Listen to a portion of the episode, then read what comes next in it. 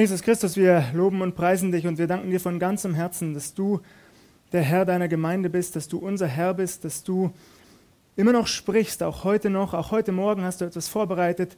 Und so bitte ich dich, dass du mich wirklich als dein Werkzeug gebrauchst in deiner Hand, dass du mir deine Worte in meinen Mund legst, dass du deine Vollmacht schenkst und dass du unsere Herzen erreichst mit dem, was du uns zu sagen hast. Wir loben und preisen dich dafür.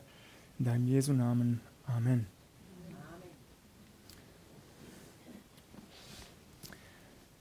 Vor etwa 14 Tagen habe ich ein neues Bücherregal bestellt. Aus Bequemlichkeit habe ich das ausnahmsweise online gemacht. Das ging etwas schneller. Tatsächlich kam es auch nach zwei Tagen bereits an. Es war nichts besonders Hochwertiges, es hat etwa 100 Euro gekostet, dementsprechend habe ich auch nicht so viel erwartet. Dennoch war ich entsetzt, als ich das Paket geöffnet und festgestellt habe, dass alle drei länglichen Bretter an derselben Stelle gebrochen waren. Und zwar dermaßen beschädigt, dass dieses Regal bei der kleinsten Belastung endgültig zusammengebrochen wäre. Ich habe natürlich umgehend den Hersteller kontaktiert, ich habe das reklamiert. Nach einigem Hin und Her kam sinngemäß folgende Nachricht. Aufgrund ihrer Unannehmlichkeiten sind wir gerne bereit, Ihnen 9,88 Euro zu erstatten. Ich habe die Nachricht zweimal gelesen, bis ich überhaupt verstanden habe, was mir der Verkäufer damit sagen wollte, nämlich dass Sie behalten das vollkommen kaputte Regal, mit dem Sie überhaupt nichts mehr anfangen können. Dafür ersetzen wir Ihnen großzügigerweise nicht einmal 10 Euro. Ich wusste im ersten Moment nicht, ob ich darüber lachen oder weinen soll. Am Ende habe ich mich geärgert. Ich habe zurückgeschrieben, das Regal ist kaputt, ich kann es nicht verwenden. Ich schicke es Ihnen zurück und erwarte selbstverständlich den vollen Kaufpreis erstattet. Das ist mittlerweile auch geschehen. Aber ich musste daran denken, als ich die Predigt vorbereitet habe. Wir Menschen, wir tun oft so, als seien wir besonders weitherzig, großzügig, nicht wahr? Aber oft ist es alles andere als das. Im ersten Vers unseres heutigen Predigttextes der Bibel finden wir ein ganz ähnliches Muster. Hören wir einmal hin, Matthäus 18, Vers 21. Matthäus 18, Vers 21, hier steht geschrieben. Da trat Petrus hinzu und sprach zu ihm, Herr, wie oft muss ich denn meinem Bruder, der an mir sündigt, vergeben? Ist's genug siebenmal? Zunächst einmal finde ich es erwähnens- und lobenswert, dass Petrus überhaupt an Jesus herantritt. Das ist ja nicht selbstverständlich. Aber bei Petrus beobachten wir das öfter. Jesus ist sein großes Vorbild. Jesus möchte, Petrus möchte auf Jesus sehen, von ihm lernen, sich weiterentwickeln. In diesem Fall stellt sich die Sachlage allerdings etwas anders dar, denn ich vermute ganz stark, dass Petrus bereits eine vorgefertigte Antwort in seinem Kopf hatte, dass er vielleicht sogar Lob von seinem Herrn Jesus erwartete für seine vermeintliche Großzügigkeit. Herr, ist es nicht genug, wenn ich meinem Bruder, der sich an mir versündigt, siebenmal vergebe? Vielleicht hat Petrus tatsächlich damit gerechnet, dass Jesus in etwa sagt, Petrus, wie großzügig du bist. Siebenmal. Das ist ja fantastisch. Und das reicht auch völlig. Wenn sich dein Bruder wirklich mehr als siebenmal an dir versündigt, dann bist du frei, du musst ihm nicht öfter vergeben. Antwortet Jesus tatsächlich so, hören wir weiterhin. Jesus sprach zu ihm, ich sage dir nicht siebenmal, sondern siebzigmal. Siebenmal. Nicht siebenmal, sondern siebzigmal siebenmal. Und das bedeutet im Grunde unendlich oft. Immer und immer und immer wieder aufs Neue. Ganz egal, wie häufig sich unser Bruder oder ein Mensch an uns versündigt, Jesus wünscht sich von uns, er erwartet von uns, dass wir wirklich großzügig sind und immer wieder neu vergebungsbereit. Unser Herr illustriert das dann mit einem Gleichnis. Manche seiner Gleichnisse, der Gleichnisse Jesu, sind nicht ganz so einfach zu verstehen. Dieses hier ist absolut eindeutig, es bleiben keine Fragen offen. Darum gleicht das Himmelreich einem König, der mit seinen Knechten abrechnen wollte. Und als er anfing abzurechnen, wurde einer vor ihn gebracht, der war ihm 10.000 Zentner Silber schuldig. Da es nun nicht bezahlen konnte, befahl der Herr, ihn und seine Frau und seine Kinder und alles, was er hatte, zu verkaufen und zu zahlen. Jesus erzählt uns die Geschichte eines Königs, der mit seinen Schuldnern abrechnen wollte. Zunächst wird ein Mann vor ihn gebracht, einer seiner Knechte, der ihm 10.000 Zentner Silber schuldete. In der Luther-Übersetzung, da schwankt die Gewichtsangabe etwas. Ein Zentner wird mit 26 bis 36 Kilo angegeben. Ich habe einmal 30 Kilo veranschlagt und gerechnet. Ich war nie so gut in Mathe, aber ich glaube 10.000 mal 30 sind 300.000, stimmt das? 300.000, Christoph nickt, vielen Dank. 300.000 Kilo. Dann habe ich weiter recherchiert. Ich gehe davon aus, dass ein König nur feinstes Silber verleiht. Und der Grammpreis für feinstes Silber liegt im Moment bei ungefähr 60 Cent. 60 Cent pro Gramm, das heißt auf ein Kilogramm sind wir bei 600 Euro. Ist das richtig? Ich, ich denke auch. 600 mal 300.000 ergibt dann 180 Millionen Euro. Das wäre der gegenwärtige Wert für die Summe, die Jesus hier nennt und veranschlagt. 180 Millionen Euro ist dieser Knecht seinem König schuldig. Ich würde gerne wissen, wie es dazu kam. Das steht hier ja nicht. Wie kann ein Mensch so viele Schulden machen? Vielleicht hatte er eine grandiose Geschäftsidee gehabt, dieser Knecht, aber am Ende war er gescheitert und auf seinen Kosten sitzen geblieben. Wir erfahren das leider nicht. Was wir allerdings erfahren, und das ist ja im Grunde das Entscheidende, er steht jetzt mit leeren Händen vor seinem König, er kann nichts vorweisen. Der König tut das, was ihm zusteht als Herrscher. Er befiehlt diesen Mann und alles, was er besitzt und seine ganze Familie gleich mit zu verkaufen, um möglichst viel hereinzuholen. Das ist sein gutes Recht. Um möglichst viel dieser hohen Summe wieder zu bekommen, kann der König Menschen in die Sklaverei verkaufen den gesamten Besitz gleich mit. Aber auch die Reaktion des Knechtes ist absolut nachvollziehbar, nicht wahr? Er fällt vor dem König auf die Knie, ich stelle mir das wirklich so vor, er beginnt zu weinen, er zittert am ganzen Leib, ein Häuflein Elend. Vermutlich nicht mal so sehr, weil er zuerst an sich denkt, sondern ich denke an seine Familie, an seine Frau und seine Kinder, denen er das Schicksal der Sklaverei ersparen möchte, die er nicht herausreißen möchte aus seinem gewohnten Umfeld, aus ihrem gewohnten Umfeld, ihrer gewohnten Umgebung, ihrer Nachbarschaft, weg von ihren Freunden. Er fällt vor dem König nieder, heißt es, und fleht ihn an. Was sagt er? Hab Geduld mit mir, ich will dir es alles bezahlen. Spannend. Wie viel Geduld soll der König haben? Aber es kommt noch besser. Da hatte der Herr Erbarmen mit diesem Knecht und ließ ihn frei und die Schuld erließ er ihm auch. Hören wir nochmal hin, es ist unfassbar. Da hatte der Herr Erbarmen mit diesem Knecht und ließ ihn frei und die Schuld erließ er ihm auch. Den ersten Teil, den können wir alle nachvollziehen, nicht wahr? Dass der König Erbarmen hat, wenn er so ein Häuflein Elend vor sich sieht, wenn er vielleicht auch an die Frau und die Kinder dieses Knechtes denkt, ja, da hat man Mitleid und schenkt vielleicht noch ein wenig mehr Zeit.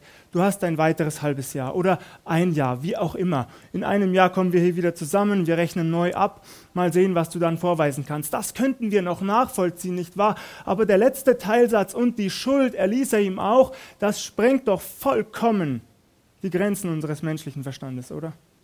Wer von uns hier, ganz ehrlich, wer von uns hier würde einem seiner Schuldner 200 Millionen Euro erlassen? Vermutlich keiner. Nun, wir wissen nicht, wie viel der König hatte. Wahrscheinlich hatte er genug. Aber trotzdem, das ist doch eigentlich nicht menschlich, oder? Und soll es auch gar nicht sein.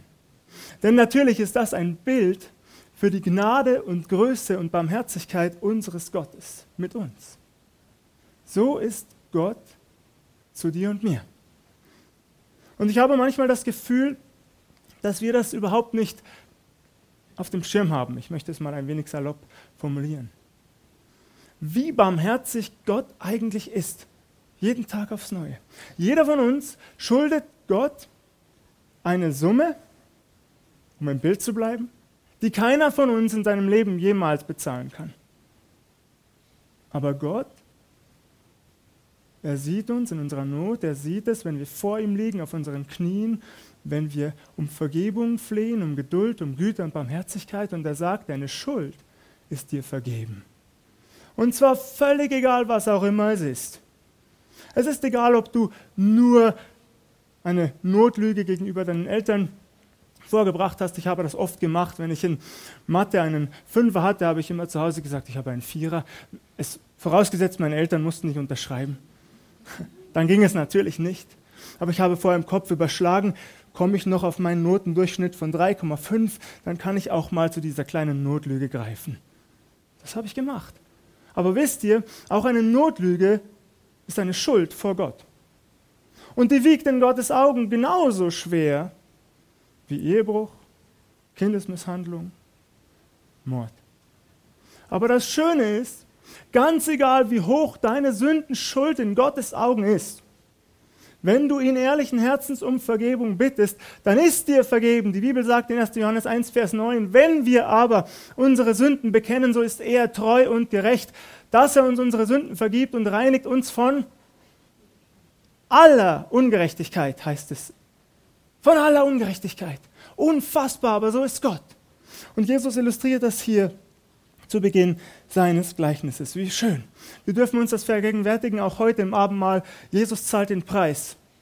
Das Gericht, das wir verdient hätten, Jesus hat es bezahlt. Die Hölle, die wir verdient hätten, Jesus hat sie übernommen. Gelobt sei Gott dafür. Da ging dieser Knecht hinaus und traf einen seiner Mitknechte, der war ihm hundert Silbergroschen schuldig. Ich stelle mir vor, dass dieser Knecht sehr fröhlich den Palast verlässt. Das ist, denke ich, ja, bei uns, wäre bei uns auch so gewesen. Er trällert ein Liedchen vor sich hin, er kann es kaum erwarten, seiner Familie die gute Nachricht zu überbringen. Wir müssen nicht in die Sklaverei, wir sind sogar alle unsere Schulden los, wir können fröhlich und befreit weiterleben. Da trifft er auf einen seiner Mitknechte, der ihm 100 Silbergroschen schuldete. Hier schwanken die Gewichtsangaben zwischen römischen und griechischen Gewichten zwischen 4 und 14 Gramm. Ganz egal, welche Grammanzahl man veranschlagt, wir sind maximal bei einer Summe von 850 Euro. 250 bis 850 Euro, so in etwa. Diese Summe schuldet der Mitknecht dem Menschen, dem gerade 200 Millionen Euro erlassen worden sind. Nun sollte man natürlich meinen, dass dieser Knecht fröhlich auf seinen Mitknecht zuläuft, ihm die Begebenheit schildert und sagt, ich erlasse dir deine Schuld auch. Diese lächerlich kleine Summe, sie ist dir erlassen. Geh nach Hause, freu dich, so wie ich es tue. Pfeif auch ein Liedchen mit mir. Und er packte und wirkte ihn und sprach, bezahle, was du schuldig bist. Er packte und wirkte ihn und sagte, bezahle, was du schuldig bist. Hm. Wie traurig, nicht wahr? Dieser Mann, dem gerade ein Berg an Schulden erlassen worden ist, er wird gewalttätig gegenüber seinem Mitknecht, der ihm nur Peanuts schuldet. Ich finde das entsetzlich schlimm. Da fiel sein Mitknecht nieder und bat ihn und sprach, hab Geduld mit mir, ich will dir es bezahlen. Spätestens jetzt hätte er doch einlenken müssen, oder? Spätestens jetzt, als sein Mitknecht vor ihm auf die Knie fällt und ihn um Erbarmen und Geduld bittet, hätte ihm doch wieder vor Augen stehen müssen, was er gerade selbst erlebt hat, als er vor dem König auf dem Boden lag und um Geduld und Erbarmen gefleht hat. Spätestens jetzt hätte er doch einlenken sollen, oder nicht?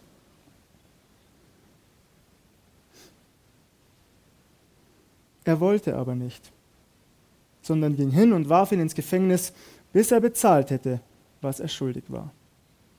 Als nun seine Mitknechte das sahen, wurden sie sehr betrübt und kamen und brachten bei ihrem Herrn alles vor, was sich begeben hatte.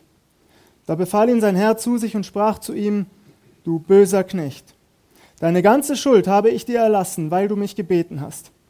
Hättest du dich da nicht auch erbarmen sollen über deinen Mitknecht, wie ich mich über dich erbarmt habe? Und sein Herr wurde zornig und überantwortete ihn den Peinigern, bis er alles bezahlt hätte, was er schuldig war. So wird auch mein himmlischer Vater an euch tun, wenn ihr nicht von Herzen vergebt, ein jeder seinem Bruder. Der König lässt diesen Knecht noch einmal vor sich zitieren. Er wird zornig und sagt, du böser Knecht, schämst du dich nicht? Merkst du überhaupt, was du hier getan hast? Ich habe dir aus Güte deine ganze Schuld erlassen. 200 Millionen Euro. Und du bist nicht imstande dazu, deinem Mitknecht 850 zu erlassen. Und so ereilt den Knecht doch noch die Strafe, die er am Ende auch verdient hat oder nicht. Er wird selbst ins Gefängnis geworfen und muss nun, wie auch immer er das schaffen will, diese enorme Summe aufbringen. So wird auch mein himmlischer Vater an euch tun, sagt Jesus am Ende, wenn ihr nicht von Herzen vergebt, an jeder seinem Bruder. Wie ich es zu Beginn sagte, dieses Gleichnis ist absolut eindeutig, es bleiben keine Fragen offen. Man muss es auch gar nicht länger auslegen. Tatsächlich könnte ich hier schon schließen. Aber als ich an diesem Punkt meiner Predigtvorbereitung war, kam mir ein Beispiel in den Sinn, dass der bekannte Pfarrer Wilhelm Busch in einem seiner Bücher schreibt, Jesus unser Schicksal, vielleicht kennt ihr dieses kleine Büchlein, wenn nicht, ich lege es euch aufs Herz. Wilhelm Busch war ein äußerst begabter Prediger, noch sehr viel besser als ich. Glaubt man kaum, aber stimmt tatsächlich. Nein, das war nur ein Spaß. Nein, ich lege euch das aufs Herz, dieses Büchlein mit wunderbaren, ansprechenden, tiefgehenden Predigten und sehr lebensnahen Beispielen. Und ich musste mich im Zuge dieser Predigtvorbereitung an eines erinnern, das mir in den letzten Jahren immer wieder durch den Kopf geschossen ist, bei dem ich auch immer wieder einmal Tränen vergießen musste, so auch unter der Woche. Als es mir in den Sinn kam, musste ich die Predigtvorbereitung erst einmal beiseite schieben, weil ich tatsächlich, wie sagt man so schön, geheult habe wie ein Schlosshund. Und ich hoffe, das passiert mir jetzt nicht. Aber es ist das Beispiel eines französischen Evangelisten, also eines Reisepredigers, der praktisch überall, wo er die Gelegenheit dazu bekam, das Evangelium Jesu Christi verkündigte. Der war während des Zweiten Weltkriegs in einem Konzentrationslager der Nazis interniert. Eines Tages, da ruft er der Lagerkommandant zu sich in sein Büro. Der Lagerkommandant saß an einem reich gedeckten Tisch und isst und isst und isst. Und dieser Evangelist muss stramm stehen und zusehen. Sein Magen knurrt, er hat kaum noch Kraft, das Wasser läuft ihm im Munde zusammen, aber er bekommt natürlich nichts ab, keinen einzigen Bissen. Doch damit nicht genug. Am Ende des Festmahls, da lässt sich der Lagerkommandant ein Päckchen reichen. Und er sagt spöttisch, sehen Sie, das ist von Ihrer Frau aus Paris für Sie angekommen. Gebäck. Und er beginnt das Gebäck zu essen. Ein Plätzchen nach dem anderen. Wiederholt fleht der Evangelist, bitte geben Sie mir wenigstens eines, nur eines. Ich will es überhaupt nicht essen. Ich will es nur als Andenken behalten an meine Frau. Doch lachend ist der Kommandant das Letzte auf und schickt den Evangelisten dann weg. Nach dem Krieg hat dieser französische Evangelist den Lagerkommandanten zu Hause besucht. Das ist erstaunlich. Er klingelt an die Tür, der Kommandant öffnet, kreidebleich und erschrocken sagt er, als er den Mann erkennt, Sie wollen sich an mir rächen. Und der Prediger sagt, ja, Sie haben recht. Ich will mich an Ihnen rächen. Ich würde gerne eine Tasse Kaffee bei Ihnen trinken. Und im Auto habe ich die Torte mitgebracht. Und heute da essen und trinken wir gemeinsam. Danke, ich habe. Dankeschön. Wer erkannt hat, was das Kreuz Jesu bedeutet, was er für uns getan hat, der kann selbst seinem schlimmsten Feind und Peiniger vergeben. Der muss nicht stolz auf seinem Recht beharren der muss nicht darauf beharren, dass gefälligst der andere den ersten Schritt auf mich zutun soll. Der, der mich verletzt hat, so denken wir ja oft, nicht wahr? Der soll gefälligst auch auf mich zukommen und mich als erstes um Vergebung bitten. Aber nein, das Kreuz Jesu Christi dreht alle Verhältnisse um. Das, was wir für richtig halten, ist nicht immer richtig, sondern der Weg Jesu für unser Leben. Und so kann dieser Mann es schaffen, der schlimmste Demütigungen erleiden musste in seinem Leben, den ersten Schritt auf dem Weg der Vergebung zu gehen. Weil er nicht will, dass Groll zurückbleibt, Schmerz, Verachtung, Hass. Ich musste wieder daran denken. Und ich habe gemerkt, wie weit ich noch entfernt bin von diesem Weg. Und vielleicht auch einige von uns hier. Aber ich mache uns Mut mit dem Gleichnis unseres Herrn Jesus Christus und anhand dieses Beispieles dass wir uns heute noch fragen, wo gibt es Menschen in unserem Leben, in der Nachbarschaft, in unserem Freundeskreis, vielleicht innerhalb unserer Familie. Nicht alle Familien sind heil, wir müssen uns hier nichts vormachen. Aber das Schöne ist, sie können heil werden durch die vergebende Kraft unseres Herrn Jesus Christus, wenn wir bereit sind, an seiner Hand Schritte zu gehen, die nun einmal nötig sind. Wollen wir das? Wir können Heilung erleben. Vergebung erleben, einen Neuanfang erleben durch das, was Jesus Christus getan hat. Das kann ausstrahlen in unser Leben hinein. Und so bitte ich uns, wo gibt es Nachbarn, mit denen wir vielleicht seit Tagen, seit Wochen, seit Monaten, seit Jahren im Streit liegen? Oder Freunde? Ich mache uns Mut.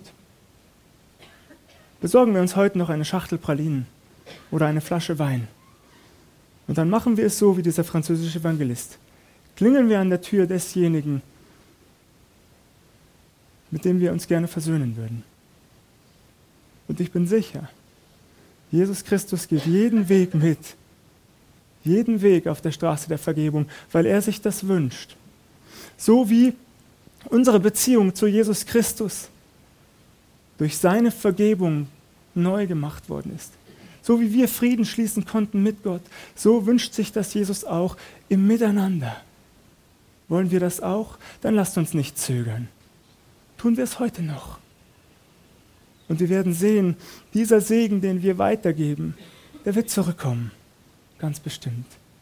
Gelobt sei Gott dafür. Amen.